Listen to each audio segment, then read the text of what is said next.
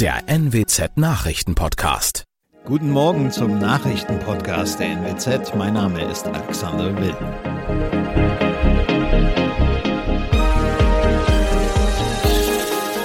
Und das sind unsere regionalen Nachrichten am Morgen. Streik in Kitas, Demo in Oldenburg. Weniger Corona-Patienten in Niedersachsens Kliniken. Oldenburg baut Weihnachtsmarkt aus und weiter Rätsel um Toten im Wattenmeer. Mehrere hundert Menschen aus Oldenburg, Bremen und den umliegenden Landkreisen haben am Mittwoch auf dem Rathausplatz in Oldenburg für bessere Arbeitsbedingungen in Kitas und Kindergärten demonstriert. In vielen Einrichtungen blieben die Türen deshalb geschlossen. Die Gewerkschaft Verdi hatte zu dem Streik aufgerufen, weil auch in der zweiten Tarifverhandlungsrunde mit der Vereinigung der kommunalen Arbeitgeber keine Einigung erreicht wurde.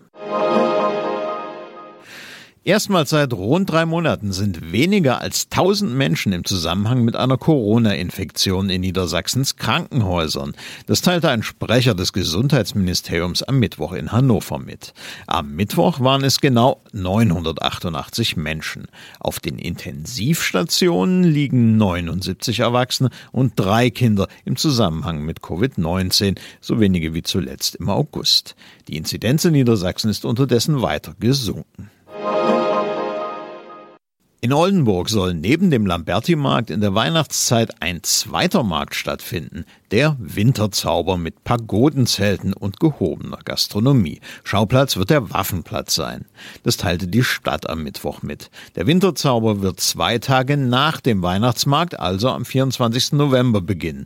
Nach der Schließung am 24. und 25. Dezember soll das Geschehen auf dem Waffenplatz am zweiten Weihnachtstag und dann bis zum 30. Dezember fortgesetzt umgesetzt werden.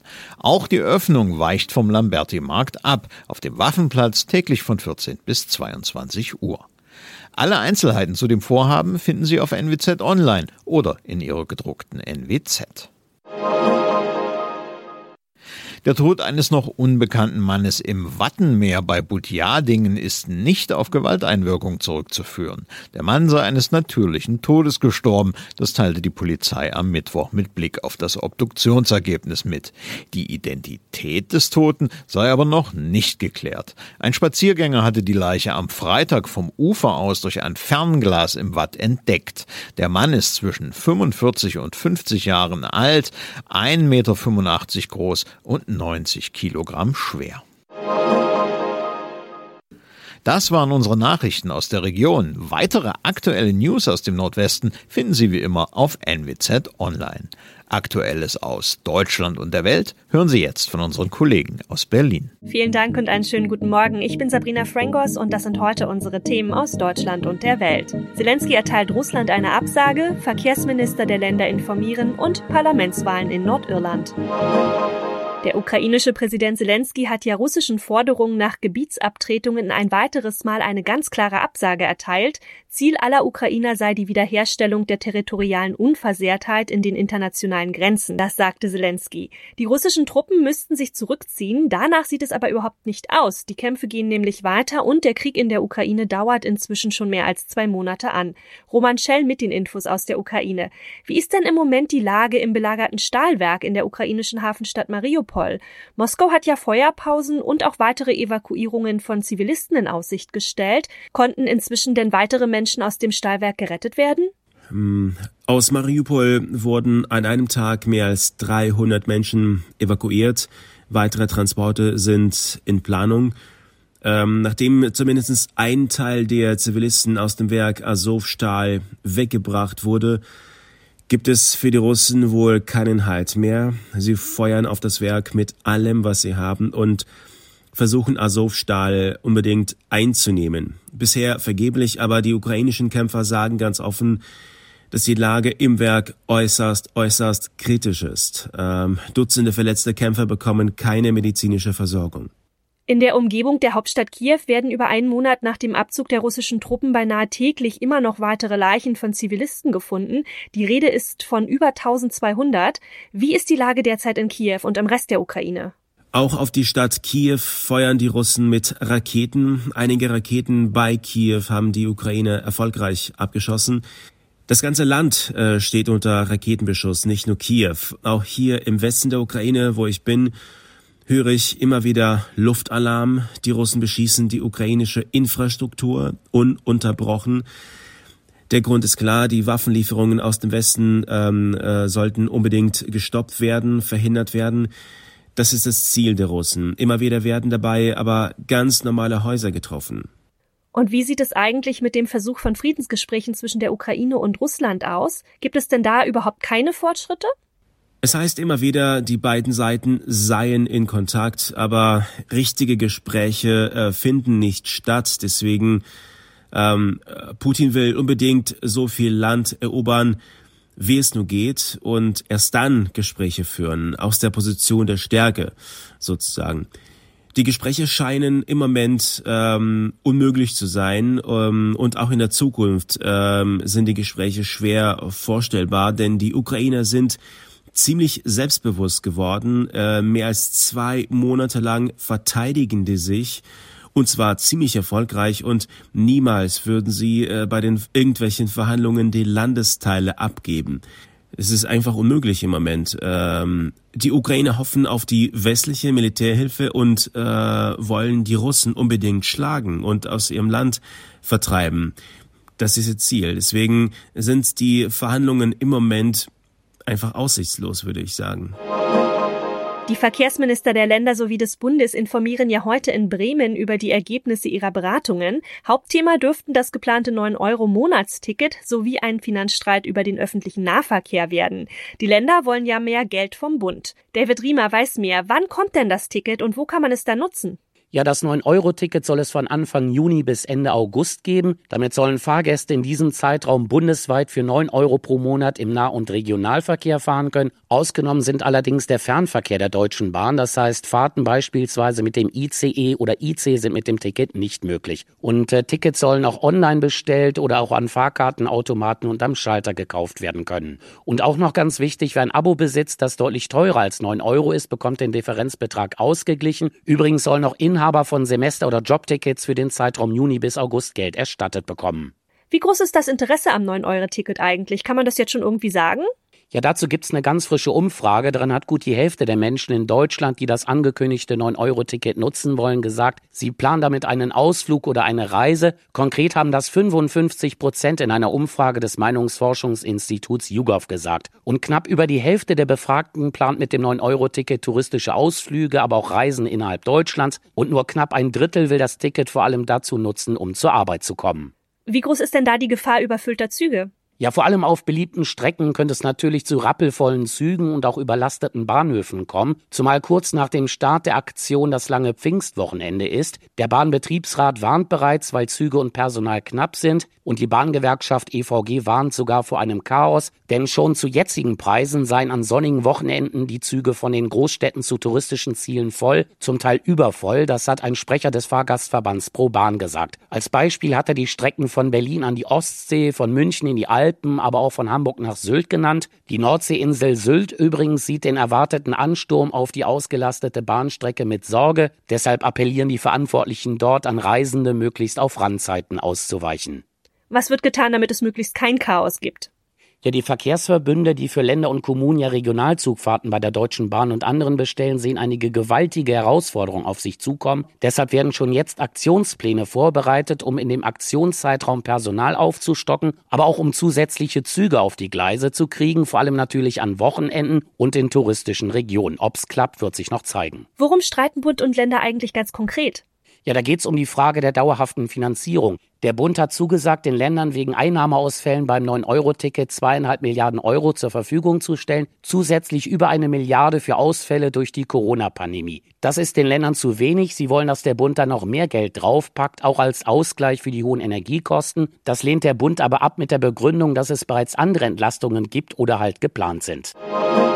Das zum Vereinigten Königreich gehörende Nordirland wählt heute ja ein neues Regionalparlament und mit Spannung wird dabei vor allem erwartet, ob die republikanisch-katholische Sinn Fein, wie von den Umfragen prophezeit, erstmals stärkste Partei wird. Philipp Detlefs mit den Infos aus Großbritannien. Es könnte spannend werden, denn in den Umfragen vor der Wahl führte Sinn Fein. Die Partei, die sowohl in Nordirland als auch in Irland aktiv ist, strebt die irische Einheit an und damit die Trennung vom Vereinigten Königreich. Sinn Fein hat im Wahlprogramm angekündigt, ein Datum für ein Referendum in den kommenden Jahren ansetzen zu wollen. Auch in anderen Teilen Großbritanniens wird heute gewählt. In England, Schottland und Wales stimmen die Menschen über Gemeinde- und Bezirksräte ab. In unserem Tipp des Tages dreht sich heute alles um den von der Europäischen Union geplanten Importstopp für russisches Öl. Ja, auf was müssen sich Verbraucherinnen und Verbraucher in Deutschland jetzt einstellen? Der Finanzexperte Hermann Josef Tenhagen, Chefredakteur des Verbraucherratgebers Finanztipp, der weiß mehr. Fangen wir mal mit der Tankstelle an. Sollte man jetzt noch schnell voll tanken, bevor das Ölembargo die Benzinpreise weiter hochklettern lässt? Da würde ich jetzt sagen, also das Ölembargo, das zieht sich ja, äh, das wird sich nicht unmittelbar womöglich auswirken. Kann man jetzt machen, aber ich würde immer die Tank-App an den Start bringen. Das ist, glaube ich, im Augenblick noch wichtiger. Ist das wegen der verschiedenen Preise, die abends meist am günstigsten sind? Ja, abends tanken, nicht morgens, Tank-App an den Start bringen. Da, da kann man in so, einer, in so einer Stadt 20 Cent pro Liter rausholen gegenüber der teuersten Tankstelle. Und Thema Heizöl, wer jetzt einen leeren Tank hat, was raten Sie denn denjenigen? Jetzt nochmal schnell voll machen?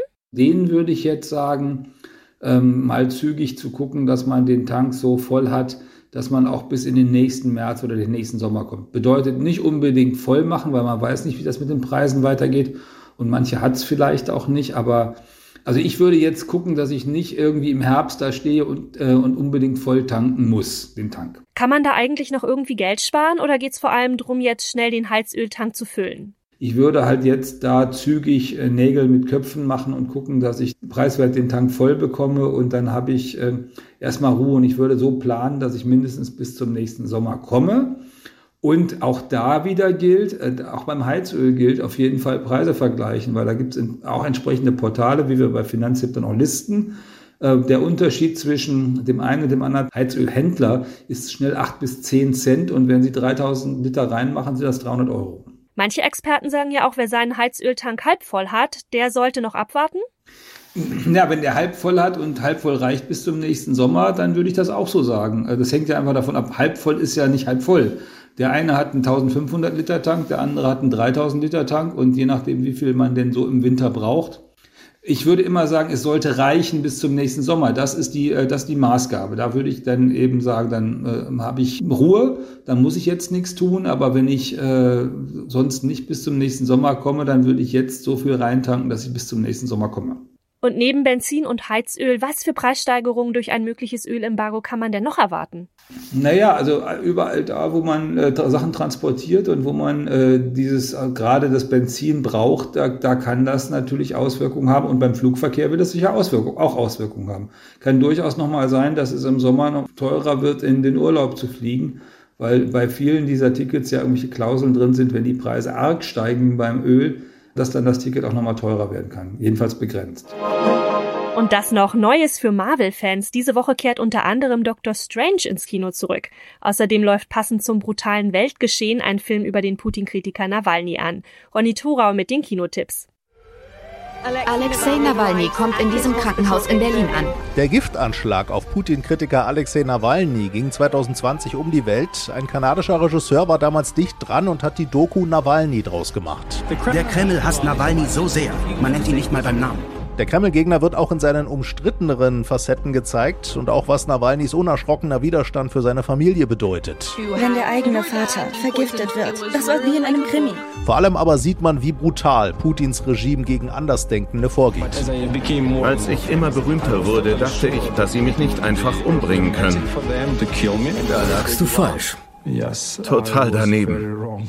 Lustig bunte, unbeschwerte Familienunterhaltung bietet der Animationsfilm Biene Maya, das geheime Königreich. Hey, wach auf, Willi! Maya, was machst du da? Eine verletzte Ameise übergibt Maya eine goldene Kugel mit einer süßen Überraschung drin. Ah! So ein niedliches Baby.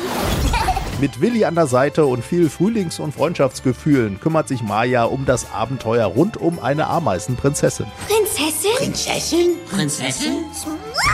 Und dann startet noch der neueste Marvel-Streich mit Benedict Cumberbatch als Doctor Strange in the Multiverse of Madness. Wanda, was weißt du über das Multiversum? Vision hatte Theorien dazu. Er hielt es für gefährlich. Seit neuestem vermischen sich bei Marvel ja die Universen und mehrere Varianten einer Figur. Du hast das Portal zwischen den Universen geöffnet und wir wissen nicht, wer oder was dorthin durchkommt. Teilweise horrormäßig düster und vor allem bildgewaltig wird einem hier das Gehirn durchgepustet. Die Dinge sind außer Kontrolle geraten. Spannung und Logik halten da nicht ganz mit. Und wer kein Marvel-Kenner ist, der wird in diesem verrückten Chaos deutlich weniger Durchblick und Spaß haben.